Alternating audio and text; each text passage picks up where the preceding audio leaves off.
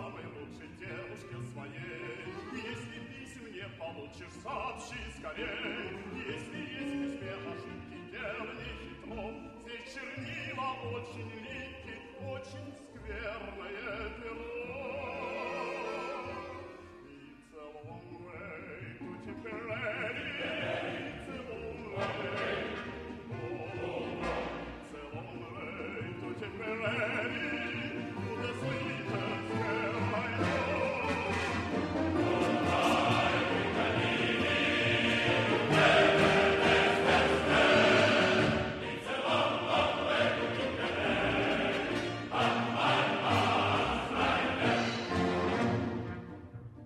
Esto es Blitzocast. No es Histocast, pero casi.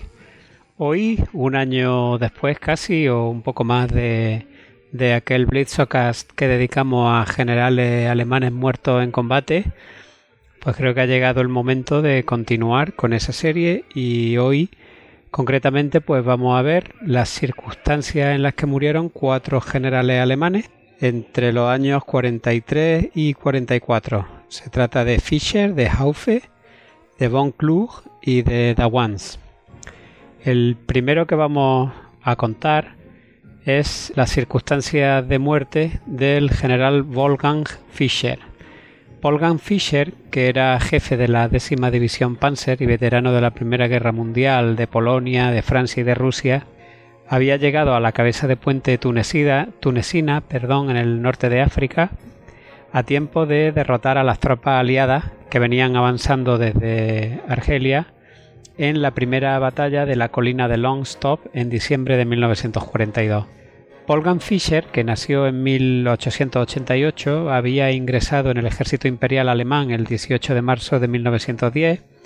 y había servido en el quinto regimiento de infantería de la Baja Silesia eh, número 154, donde fue ascendido a teniente en 1911. Durante la Primera Guerra Mundial formó parte de los estados mayores de varias unidades. En 1918 fue ascendido a capitán y durante los años 20 formó parte de aquel ejército de los 100.000 hombres fruto de los tratados de Versalles. El 1 de febrero de 1932 fue ascendido a mayor y con la expansión del ejército obtuvo la graduación de teniente coronel el 1 de octubre de 1934. En febrero de 1938 se le asignó el mando ya como coronel del 69 Regimiento de Infantería. Participó con su unidad en la campaña de Polonia donde obtuvo la Cruz de, de Hierro en sus dos grados, de primera y de segunda clase. Posteriormente, el 27 de octubre de 1939, fue nombrado comandante de la décima Brigada de Cazadores, con la que participó en la campaña de Francia. Allí eh, inició las operaciones en el célebre eh, cruce del Mosa, donde estableció una sólida cabeza de puente. Posteriormente tomaría parte también a los combates por la ciudad de Calais. El 3 de junio de 1940 obtuvo su cruz de caballero por el liderazgo demostrado durante toda la campaña francesa. El 22 de junio de 1941, con el comienzo de la Operación Barbarroja, penetró con su brigada en tierras rusas. El 1 de agosto fue ascendido a general, general lieutenant, general de brigada, haciéndose cargo de la décima división Panzer, unidad que formaba parte del segundo ejército Panzer y que se distinguió en Minsk, en Kiev, en Smolensk y en el cruce del río Dnieper. El 22 de abril de 1942 fue condecorado con la Cruz Alemana en oro, que es la que se conoce generalmente como el huevo frito, que así la conocían cariñosamente en, en, entre los soldados de la Wehrmacht, y su división fue enviada a Francia para descansar y reequiparse tras las duras circunstancias que habían atravesado en el primer invierno ruso. El 1 de noviembre de 1942 Fischer es ascendido a, a, general de división y poco más tarde la décima división Panzer es embarcada con destino a África, en el puerto de Marsella, donde tenía la misión de consolidar las posiciones alemanas en Túnez. Ya en Túnez, el 9 de diciembre de 1942, obtuvo las hojas de roble para su cruz de caballero, Allí se convertiría en la espina dorsal del 90 cuerpo del general Nering, el famoso general que poco tiempo más tarde estaría al mando del 24 cuerpo Panzer eh, durante la batalla de Kursk y que luego en la carrera al Dnieper llevaría ese 24 cuerpo Panzer hasta las cercanías del puente de Kanev por donde eh, cruzaría. La décima división Panzer de Fischer estaba compuesta por el 501 batallón de carros pesados, el séptimo regimiento Panzer, el 86 regimiento de granaderos acorazados, el 69 regimiento de granaderos acorazados y el 90 regimiento de artillería. El 501 batallón de carros pesados estaba equipado con carros Tigre, que eran superiores a cualquier vehículo blindado que pudieran alinear los aliados en, en África. El 1 de diciembre el general Fisher lanzó un brillante contraataque en Dejedeida y las fuerzas norteamericanas y británicas lograron escapar a duras penas de ser envueltas. A pesar de su superioridad numérica, habían sufrido una severa derrota, eh, sufriendo unas pérdidas totales de mil prisioneros, 29 cañones y 40 morteros, y además unos 55 carros de combate destruidos y otros 300 vehículos a motor también destruidos o capturados. Esto permitió a los alemanes volver a capturar la posición estratégica de Jebel el Almera, que es más conocida en, la literatura de la Segunda Guerra Mundial como la colina de Longstop. El lunes 1 de febrero de 1943, yendo por un campo de minas mal señalizado al oeste de Kairouan, el coche de Fischer hizo detonar una mina de italiana del tipo conocido como huevo del diablo que le amputó las dos piernas y el brazo izquierdo. Fischer pidió inmediatamente un cuaderno y aún logró escribir página y media a su esposa. Las últimas palabras fueron Esto acabará pronto. Después de unos minutos murió a consecuencia de su herida. A título póstumo fue ascendido el 1 de abril de 1943 a general der Panzertruppen. El siguiente general que vamos a ver es Ritter und Edler von der Wans, que eh, era el jefe de Estado Mayor del cuerpo Panzer del general eh, Schweppenburg en eh, Normandía durante las primeras horas o los primeros días del desembarco. Con la noticia de los primeros desembarcos en las playas de Normandía, las divisiones panzer alemanas desplegadas en el oeste eran la única posibilidad de expulsar a los aliados al mar. El, grupo Panzer del general Geir von Schweppenburg del que, como hemos dicho, Bonda Wans era jefe del Estado Mayor,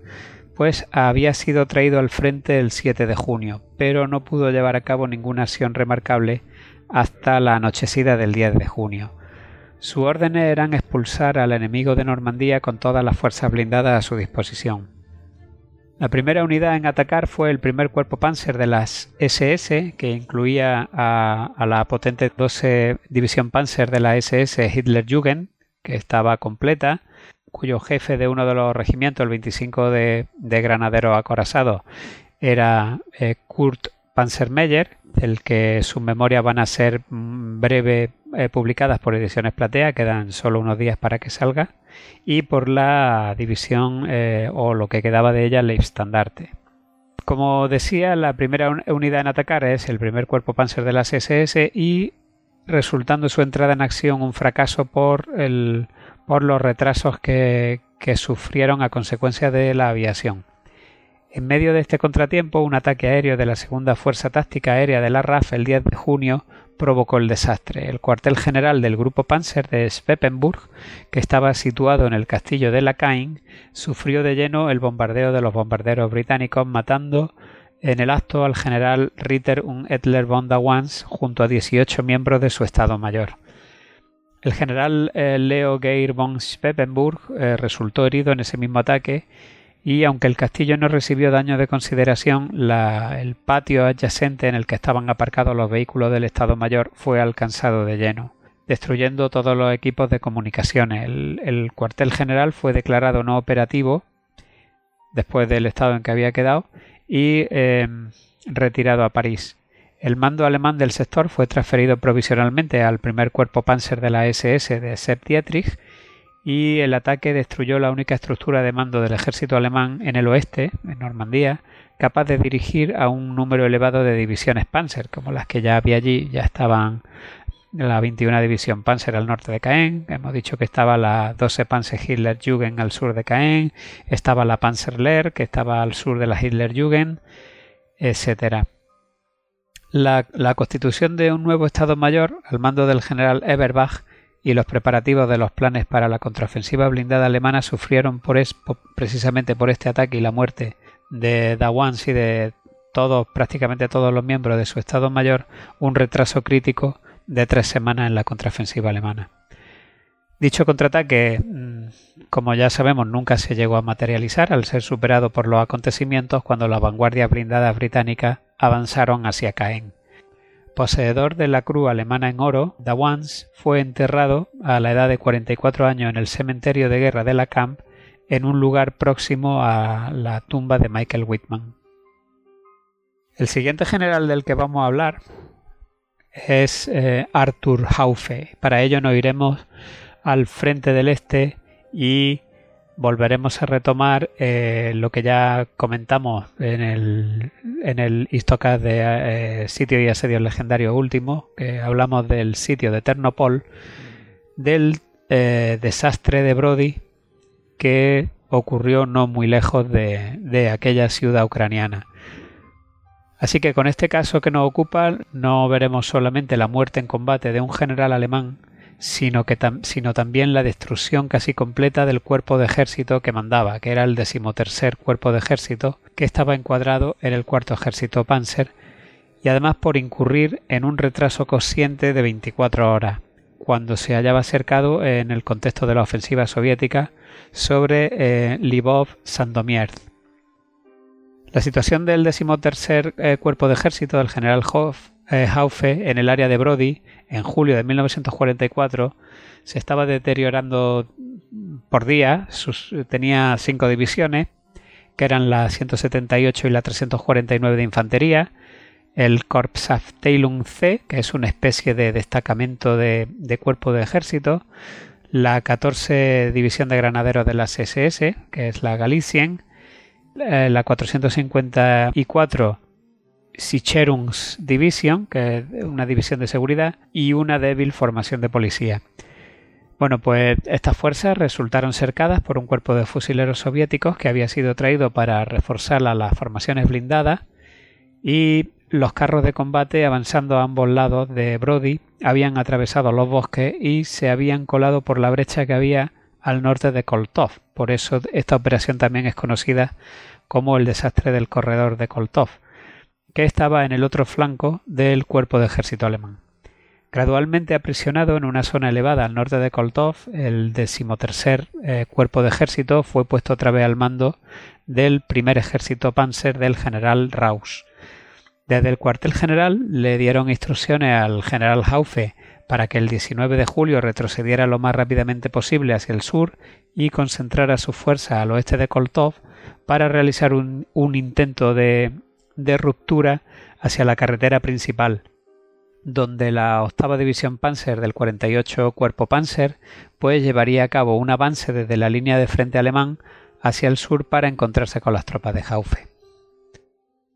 Según las órdenes recibidas desde el cuartel general del ejército, las armas, el equipo y los vehículos que no pudieran llevarse consigo las unidades del decimotercer cuerpo de ejército debían ser destruidas, especialmente la artillería y los vehículos a motor.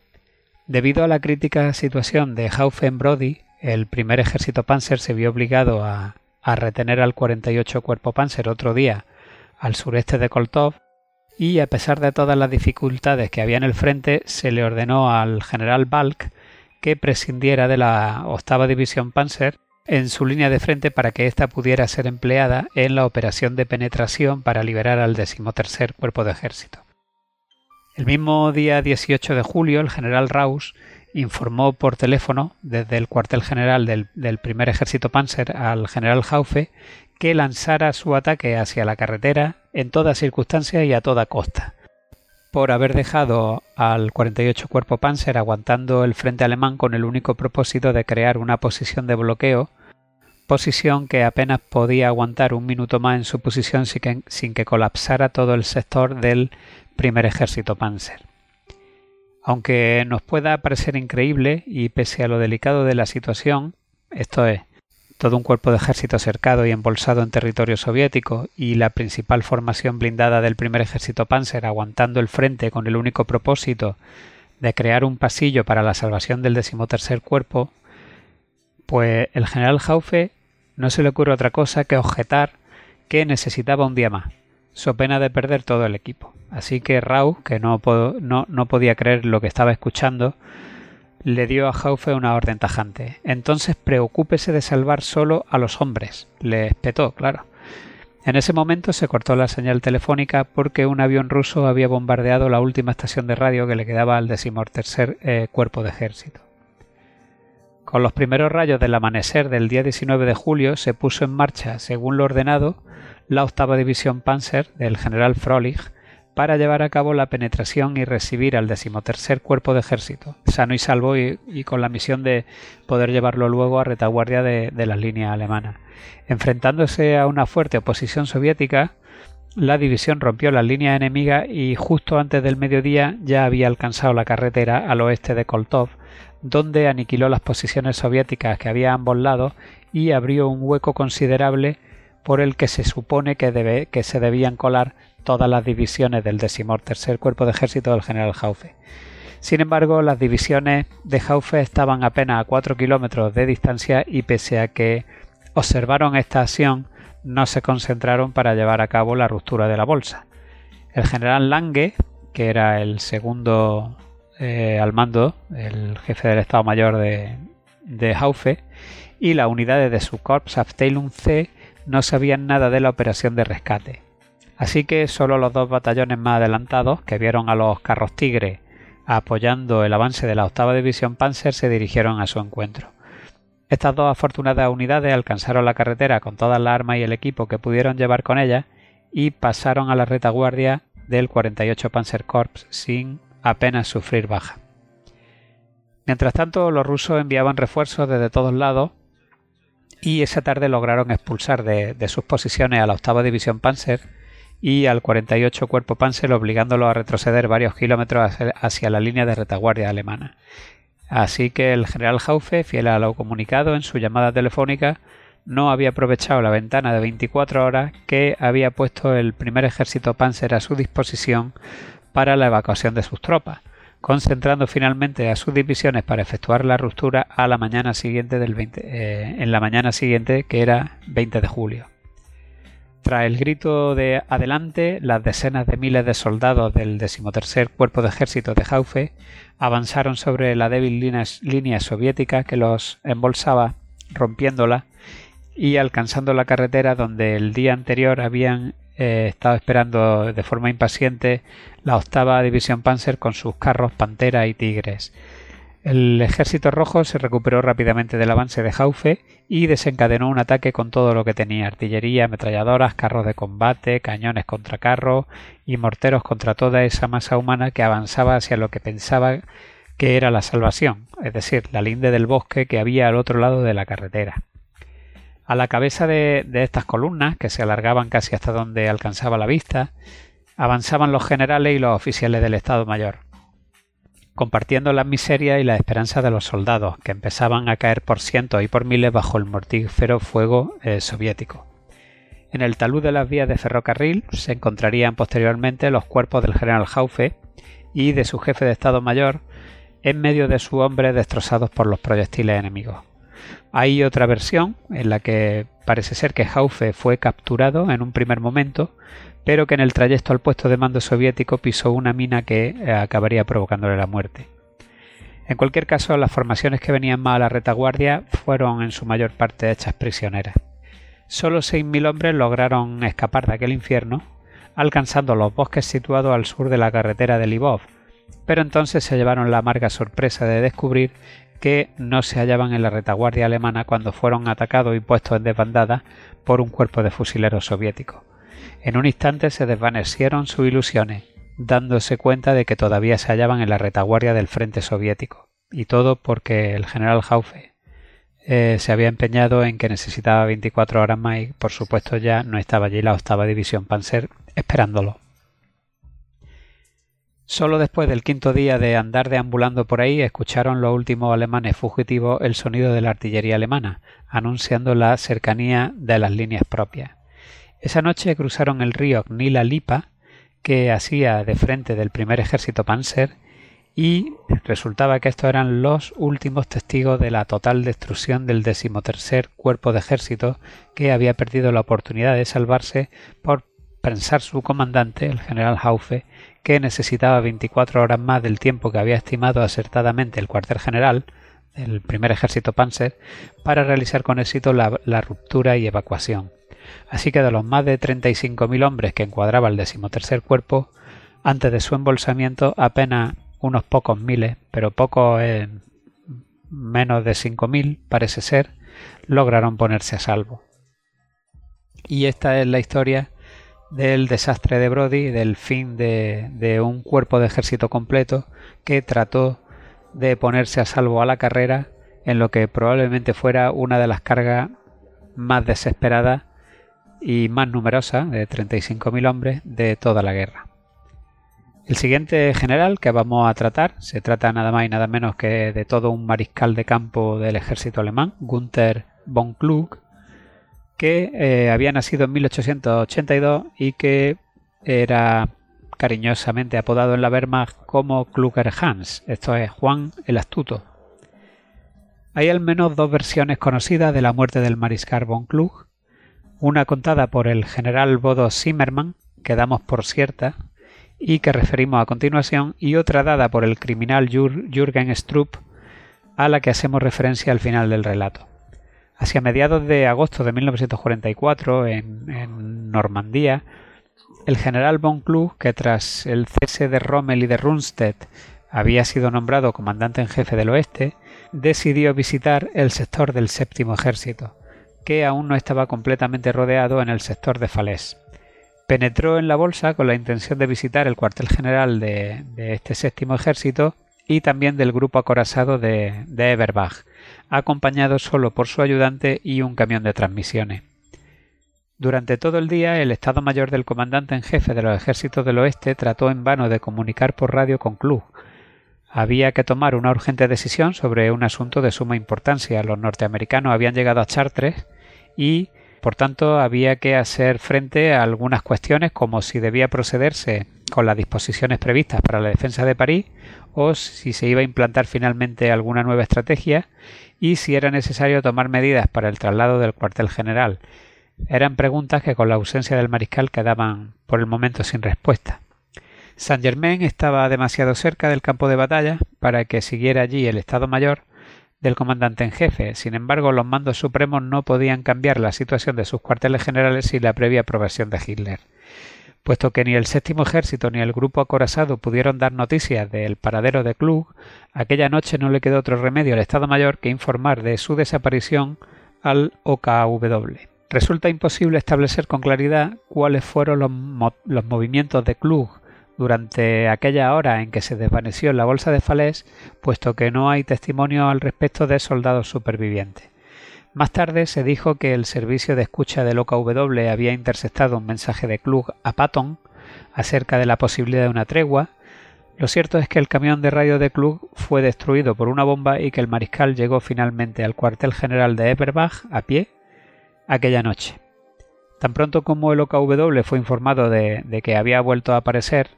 pues Hitler envió un seco mensaje que decía ahora que el mariscal Klug ha sido encontrado, se, dirigirá inmediatamente desde Falaise al puesto de mando del quinto ejército acorazado, donde volverá a hacerse cargo de la dirección de la batalla en curso. Esta orden no llegó a alcanzar a Klug, puesto que éste se dirigía ya a su, propia, a su propio cuartel general en la Roche-Guyon. Este extraño incidente fue realmente el fin del mando de, de von Klug en el oeste. El 16 de agosto sostuvo una conferencia en Saint Germain con los jefes de la aviación y la marina y con el comandante de las Fuerzas Armadas de París. Prohibió la lucha en la ciudad, ordenando asimismo que las instalaciones esenciales de agua, gas y electricidad no fueran destruidas y que las mujeres alemanas y los heridos eh, fueran evacuados con toda rapidez de, de toda la región. Solo había que luchar por las proximidades de París, particularmente en las carreteras principales, y con el fin de asegurar que esas órdenes fueran cumplidas, puso al comandante militar de París, al general Choltitz, bajo su órdenes. ¿Sabía acaso que su destino estaba ya decidido? Pues la verdad es que se despidió personalmente de todos los oficiales que le observaron cierta melancolía en, precisamente en su forma de hacerlo. Entonces regresó a la Roche Guyon, donde en la noche del 17 de agosto llegó el mariscal Model con la orden de, de suceder a Klug como comandante en jefe de los ejércitos del oeste y relevándole también del mando del grupo de ejércitos B. Asimismo, le entregó una breve carta de Hitler en la que le decía a Klug que se había fatigado excesivamente durante las semanas de la batalla, por lo que había decidido pasarle a la reserva durante algún tiempo con el fin de que pudiera recobrar la salud. Klug tomó con calma su destitución. Aquella noche escribió una carta a Hitler implorándole que pusiera fin a la desigual batalla que se estaba librando en el oeste y a primera hora del día 18 de agosto se despidió de sus oficiales de Estado Mayor emprendiendo el regreso a Alemania en automóvil. Al llegar a Metz, ordenó al conductor que se que detuviera el coche y allí mismo ingirió veneno, siendo llevado rápidamente al hospital de Metz en un estado ya agónico, donde acabaría falleciendo. El OKW ordenó que se llevara a cabo una autopsia inmediata y su resultado fue comunicado al Estado Mayor del comandante en jefe de los ejércitos del oeste que, entre tanto, se había trasladado a Bercy, cerca de Reims. El lacónico mensaje, firmado por Jodl, decía establecida sin duda alguna presencia de cianuro de potasio. La otra versión de la muerte del mariscal nos la ofrece el, el Gruppenführer de las SS y general del Polizei eh, Jürgen Strupp, y fue en 1949 cuando se encontraba encarcelado en la prisión de Mokotov esperando juicio que compartió celda con el escritor polaco Kazimierz Moksarki, quien años después escribiría un libro titulado Conversaciones con un verdugo, que trata sobre las confidencias que le hizo Strupp durante el cautiverio. Y entre ellas este criminal afirmó haber matado personalmente al mariscal Gunther von Klug. De acuerdo con Strupp, von Klug fue arrestado el 16 de agosto y mantenido bajo arresto en Don, en sur meurthe y ese mismo día fue interrogado por Strupp, pero el mariscal eh, negó todas las acusaciones respecto a su participación en el atentado contra Hitler. Durante los días siguientes fue interrogado sin éxito por dos oficiales de alta graduación a las órdenes de Strupp, probablemente el doctor Richard Wagner y el doctor Hans Trummler, y el 19 de agosto el propio Strupp intentó convencer en persona eh, por última vez a Klug de que confesara y cometiera suicidio, tomando veneno o empleando un arma. Pero el, mariscal, según la versión de Strupp, se mantuvo firme, sin admitir nada y negándose a la solución honorable que le ofrecía el propio Strupp. En sus conversaciones con Kazimierz Moksarki, Strupp dejó claro que tenía órdenes de matar a von Klug en caso de que este último se negara a suicidarse. Luego recibió órdenes de Himmler de, escribir inmediatamente un informe oficial en el que reflejara que el mariscal había sido citado urgentemente a Berlín y de que se había suicidado tomando veneno en el avión justo antes de despegar. Cualquiera que fueran las circunstancias de su muerte, lo cierto es que Gunther von Klug estaba muy decepcionado con cómo se había llevado la guerra y por las cosas que había oído sobre los crímenes eh, alemanes, las atrocidades y el carácter del propio Hitler. Strupp fue colgado en Polonia en 1952 tras haber sido sentenciado a muerte por los tribunales de Dachau y posteriormente entregado a los polacos que, como ya hemos podido ver, también lo, sentenciaron a muerte. En fin, esta es la, la versión que da Strupp. Yo creo que está suficientemente acreditado en las fuentes que los hechos tuvieron lugar más bien como, como se cuenta en la primera versión, pero bueno, ahí os dejo las dos, no hay ninguna de las dos está realmente comprobada. Y con esto nos despedimos y nos emplazamos a un siguiente Istocast o Blitztocast y en algún momento pues seguiremos con esta serie de generales alemanes muertos en combate. Hasta entonces, muchos saludos a todos y hasta pronto.